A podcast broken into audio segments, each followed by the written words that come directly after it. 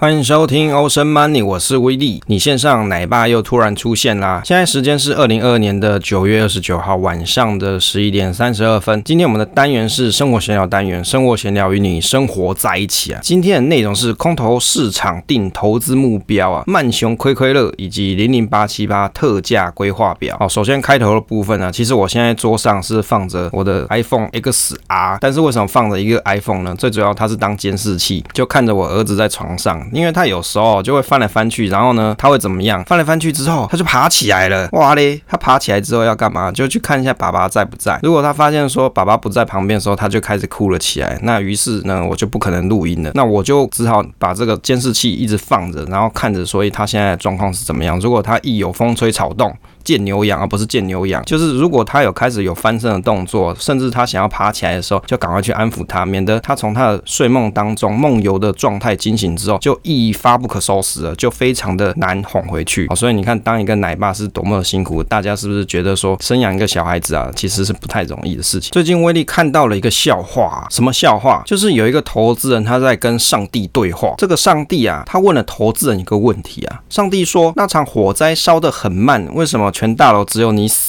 投资人说：“一开始有人说起火了，我觉得是 rumor，我觉得是谣言呐。”那上帝就说：“啊，合理呀。”但是后来不是冒黑烟了吗？这个投资人就说：“黑烟在一般大楼很常见，是属于短期波动，总不能每次有黑烟都跑出去吧？”上帝就讲说：“诶，你讲的也是蛮合理的，但是后来有一半的人都跑了，你为什么不跑啊？”投资人就跟他讲说：“少了一半的人，不就代表每个人可以享用的空间变成两倍了？那么舒适的环境，当然是要留下。”来营救呀！这个上帝就讲说，嗯，感觉你好像讲的哪里怪怪的。不过最后火都烧到你面前了，大家也往出口跑了，你为什么还不跑啊？这个投资人就回答了上帝一句话，他说：“诶，你没听过一句投资名言吗？人多的地方不要去啊！”哦，这个投资人很打趣啊，他就跟上帝讲说：“你没听过经典名言啊？就是在呛上帝啦。”那我觉得这一则笑话啊是非常有趣，是在 PTT 的 Joke 版上面看到。当然，这个画面啊会让我想到这个。上帝就很像摩根费里曼，我也不知道为什么。然后这个投资人呢，就很像一般的散户大众，就很像你往你的左边看一下，你右边看一下啊，没错，就是你的同事朋友啦，有没有？就很像这样子的一个情境啊。我觉得这个笑话实在是蛮有意思的，因为投资人跟上帝的对话当中，上帝都觉得很奇怪啊，现在明明就已经火烧到你面前了，你为什么不跑？大家都跑了，那你都快要被烧死，你怎么还不走？那投资人跟他讲说，大家都去的地方我不要去，哦，人多的地方不要去。我觉得看到这个。推文里面有有一句话很有意思，有一个人推了，他说啊，上帝讲说，你为什么不跑？投资人说，我在放空啊。哦，这这这句话实在是很经典，因为他不想走，他在放空，做股票放空这件事情呢。说实在，像现在在空头市场里面，你要真的去做放空啊，是不是这么容易？好像也不容易啊。你要看得准，那要跑得快，那这还要有一点运气，你才